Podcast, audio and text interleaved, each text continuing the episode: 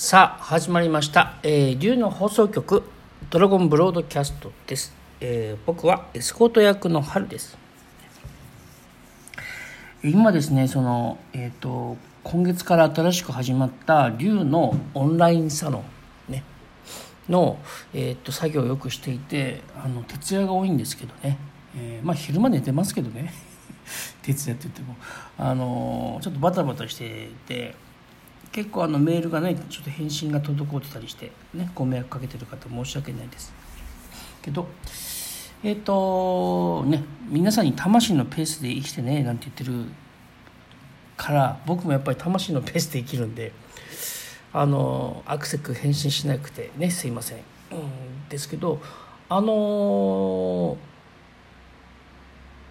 前々回ぐらいにその友達100人作らなくてもいいというか別にいなくても大丈夫だみたいなね、えー少なくてもいいんだみたいなそういう人の生き方みんなそれぞれ違うことなんででそれを認めるのが世界平和の第一歩だし自分の心の穏やかさの第一歩なんでそうしましょうねなんて話をさせてもらったと思うんですけどあのそういえばですねあのあそうそうそのことでさっき話したのか。そのえっ、とね龍のオンラインサロンのやつ作ってて僕のプロフィールをちょっと自分で見ることがあったりなんかしてね。でえっ、と2007年ぐらいに仕事このスピリチュアルな仕事を始めたんですね。でえっ、とそこから僕だいぶ変わったんですよね。そのね今言ってる内容と全く真逆の自分がその今まであったわけですよ。でもちろんその2007年仕事を始めて1年ぐらいで急にこう覚醒のようなポンということが起こりました。でその後からすごく生きることが楽しくてあのありがたいんですけどでもありがたくなったけどその時点で今僕が伝えてるメッセージ通りの自分ではなかったわけですね。あの自分が楽になるってことはねえっ、とそこで起きたけどで大事なことを、えー、と手にしたりっていうかそのなマスターというかこう、えー、と習得というか勉強したわけじゃないんだけど気づいたっていうのか気づいたりしたんですけどそれを、えー、と他の人にもそういうことを 体験してもらいまあとか体験というかそうなったら素敵なんでね、えーそういう活動をまああの しようと思って続けていく中で今度は人にそう伝えるための旅がまあ始まるわけなんですよね。で、えー、とそのスピリチュアルな活動をする前の自分と、まあ、どんどん変わってくるわけですよ僕はね。で今思ったらえっ、とね267年ぐらいってその時33歳4歳ぐらいだったと思うんですけど、えー、と僕73年1973年生まれになってるんですけどねあのね20代の頃って特にね後半は25ぐらいからあのね僕その時東京の吉祥寺の近くにあるですね武蔵境ってとこ住んでましてあの近くに、えー、とジブリあのジスタジオジブリがあったりねジブリ美術館じゃないよ。ジブリ美術館は三鷹とか吉祥寺隣の駅なんだけどのとこにありますけど東小金って駅の近くに、えー、とジブリ美術館があって僕はあのえっ、と武蔵境なんだけど結構は駅から離れててどっちかというと東小金井も近かったんだね確かね。そうそうえっ、とあれ関係ない雑談しちゃってるけどなんだっけ？そうそうそうそう。あのーその時にですね えっと毎晩まあ吉祥寺でよく飲んでたんですね。でその時の僕は20代の頃はどっちかっていうとこの、えー、と西洋の文化いろいろかかぶれててというかあの英語英会話とかその時フランス語のなんかね教室通ったんだよね。で、えー、となぜかってその時僕はなんかフランス革命の小説を書きたかったんですね、えー突拍子もないこと言ってますけど。で そのためにフランス語を勉強しようみたいな形でちょっと行ったんですね。そうそうそうその時ね。その時まだ会社員ですよ僕。でえっ、と立川で会社員してたんですけどその時ね東京の立川市で。で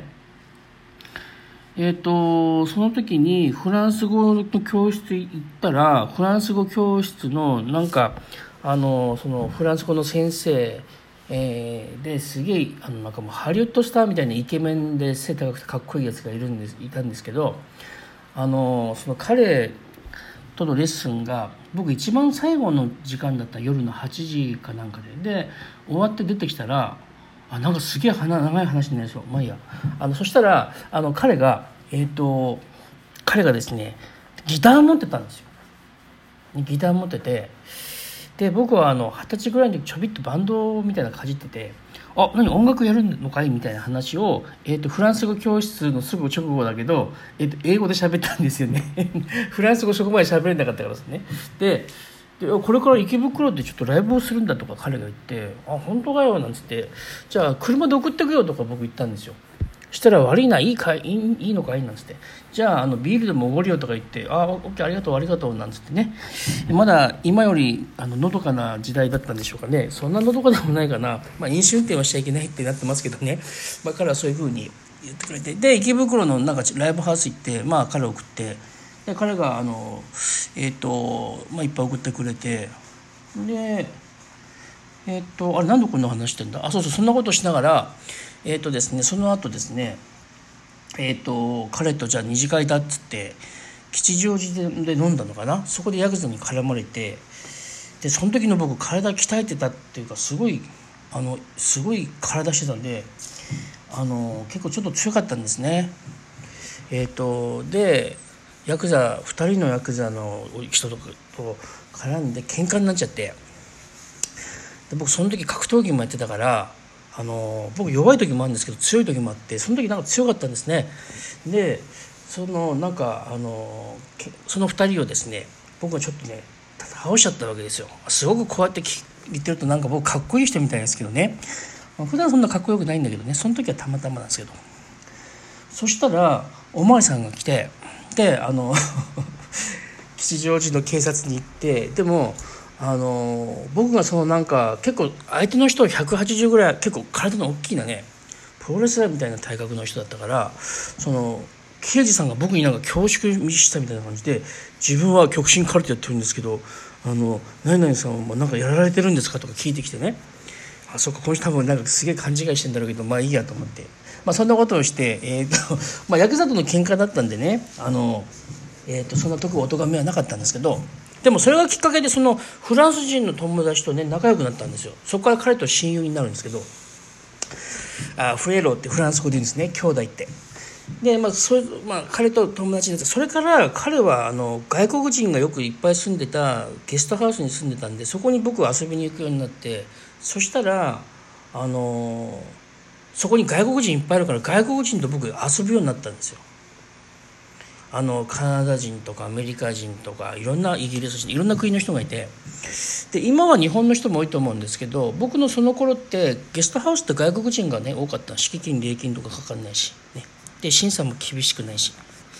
入居審査か。でずっと遊んでたんですよそしたらね僕ね、まあ、昼間仕事するでしょそして終わったらその彼らのとこに遊びに行ったり彼らと飲みに行ったりとかも結構そればっかしてたんですね。そしたら海外その時僕一回も行ったことないんだけどなんとなくねあの英語喋れるようになったんですよ。でなんとなくですけどあのね英語が母国語みたいな感覚で出るようになってきた時もあったんですね。そうそうそうそう。その時あのあのちょっとだけあの向こうの女の子と付き合うこともあってだから本当にそう英語になれる時間が増えて。で毎日遊んでばっかりいたんですよ。友達っていうのは面白いなと思ってて。僕どっちかっていうと日本人より外国人の方がなんかこう気が合うみたいで。いつもそんな遊んでたんですね。で大体吉祥寺で飲んで。でもうもう12時ぐらいになったら今度はみんなでなんか移動して六本木とか西麻布西麻布かな？西麻布のクラブとか行ってみたいな。そういうもう定番のパターン。20代後半はね。でなんか誕生パーティーだ。毎毎月なんかみんなのパーティーだなんだかんだだっつって、まあ、いつもこう何十人で集まったりとかよくしてたんですけど。このスピリチュアルな仕事をしたら急に戻りますけどね。僕ねあの今テレワークだなんだっていうコロナからお話出てますけどコロナの頃からね。僕もともとそのそういう生活なんですよね。まあお家にいることが多いですよ。もともとテレワークが多いですし。えー、でいわゆる3密だ3密だっていうのも確かにスピリチュアルな仕事をしまあスピリチュアルっていうかねこれサイキックなんだよね。そういうあの、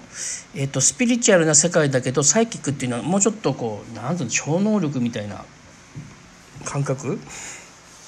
のものってもうちょっと人間臭いんで別に開発しなくてもいいことなんだけどでもそこが開くとサイキックなものが開いててスピリチュアルなものが開いてないと、まあ、周波数が高いものが開いてえ開いてない状態でその、えっと、別に低いわけではないんだけどそのスピリチュアルな周波数より少しこうあの低いといえば低いってなっちゃうのかながそう周波数のものを開くと敏感になるけど心がねエネルギーに敏感になるけど心が開いてないと簡単に言うとあのやっぱりその3密状態ってもともと気持ち悪くなりますよね。あのラジオこの聞いてくれてる方もそういう方いらっしゃると思うんですけど人混み疲れるとかねもともとそうですよね。人混みが少し緩和されたら楽だしね満員電車なんて なんでこんな生活してんだろうみたいなね。なんかあのドイツのアウシュビッツみたいな感じにね感じる人もいるかもしれないけどね。まあそんな風に話も変わります。あ戻りますけど。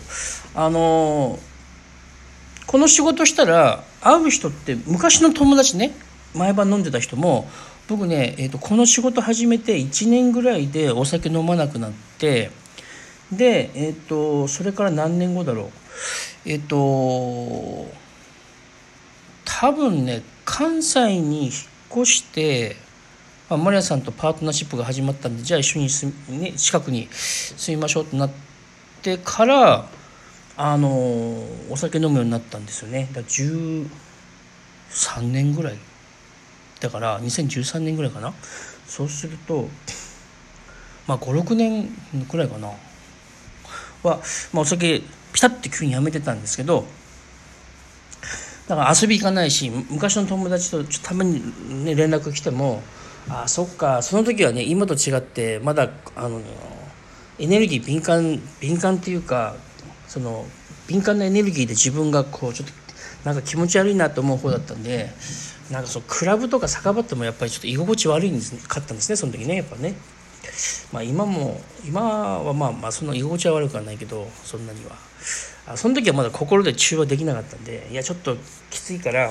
お昼のカフェとかだったらいいぜとか、まあ、返信するわけですよ。そしたら今までお酒飲みに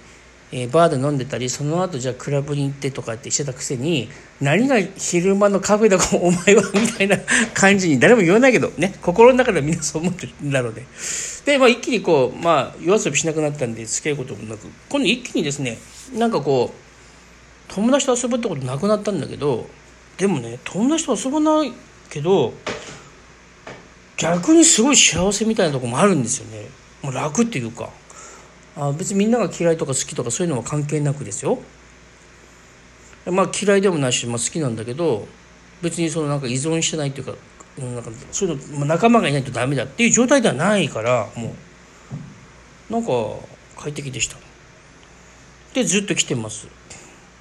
僕の仕事っていうのは遊びだし、えーと自分の生きがいでもあるんですよ。だからクライアントさんって別にその僕ビジネスと思って仕事はしてないからお金もらってるからビジネスだよってねあの鼻息荒くする人もいるんですけど僕にとってはそのビジネスじゃないんですよ。ビジネスっていうのは商売でお金をね永久的に稼ぐためのそういうなんか利潤の追求みたいなそういう感覚が僕の中ではね皆さんは分かんないけど僕の中ではあるからそういう感じではないんですよ。お金はエネルギーチャージとして頂いてるけど。だからあのえっ、ー、とあれ？お金の話ちょっとしすぎちゃってちょっと少し本題がずれちゃったけどね、まあ、話戻しますけど。あの今仕事をしていてですねえっと普段会う人って、まあ、友達と連絡することもないですよね。であのまあマリアさんパートナーシップパートナーですね。パートナーとクライアントさんとの交流で充実してるから別に友達が必要ってならないんですよね。でそれでいて自分で自立してるからっていうのもちょっと自立ってまあいろんな自立の考え方がありますけどね。できてるかできてないかは人によってジャッジが違うのかもしれないけど、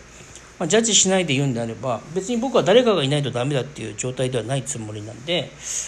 その昔の友達とそういうなんかねあの遊ぶことがなくても全然幸せに生きてるんですよ。だから友達別にいなくても大丈夫だよっていうわけです。であの稼ぐ云々ってビジネスじゃないよって話したのはそうそれを言いたかったわけだ。クライアントさんのことはやっぱりねあの魂の仲間だと思ってますから。ね。だからあの、まあ、もちろんその代わり遠慮なく言う話をする時もあ,、ね、あるんですよね。あるけどでもやっぱりそういう愛愛してるつもりなんでそういう人との交流ってすごい自分はあのありがたいしでパートナーのマリアさんとはもう頻繁にねあの、まあ、頻繁に会うしあの電話とか LINE で連絡するってのはまあ毎日してるわけだから孤独で寂しいって感じることはまあ全くないですしね。まあ、周りにパートナーが仮にパートナーがいなくて一人の時期もねありましたけど別にそれはそれで全然大丈夫な自分でもあったしでパートナーっていうのは自分が一人では寂しいから困るからいてくださいっていうそういう変なものでもないしただ一緒にやりたいから一緒に一緒に活動したいから一緒にいてもらってるだけなんでね別にその中は友達いなくても大丈夫だよ。ってなるわけ。人間関係で頭悩ます必要もないというか。でしかも僕はあのテレワークをしていてストレスの少ないテレワーク自分のペースでできるテレワークでしかも自営業ですから、まあ、さらにストレスのこうかからないお仕事でございますね。だからあのぜひ自営業したい方はぜひテレワークの自営業おすすめですよと言えます。でもそれを言うと僕も会社員の時そういう考えありましたけど自営業だとちょっと不安定で怖いっていうのがあると思いますよね。まあそこでしょうね。それ手放したら楽ですよっていうことがあるけどでもそれもその方のね魂のペースなんで、えー、他人がどうこうね他人というかまあ、えー、他のお自なんていうのかなあのー、その人の自主性を大事にすることがとてもそこがポイントだと思いますんで、えーとね、無理にどうこうは言わないですけどね。であの会社にいることがあの生きがいの人もいるしね。一概に言えないんでね。あの何て言うのかな。えっ、ー、と戦士も必要であればもう戦士卒業していいんだよっていう仕事です僕はね。だけどそれでも戦士の人がいてくれたりとかもしくはまた違ういろんな役割の方がいてくれることで世界は循環してたりもするんでね。えっと、苦しいなっていう人は戦士をやめればいいですよって言えますけどね。気づいてないけど戦士になってるから。でも選手の人もまたいていいし。で企業にいる人もいていいし。ね。そんな感じであの、えーと、自営業したいなっていう人がいたらねすごくすごくいい環境ですよってね、えー、僕の方からはね言えるんですけど、まあ、長々とちょっと僕のあの昔の話が出ましたけどえっ、ー、と何かの参考になればと 思います。ね。えー、またお会いしましょう。ありがとうございました。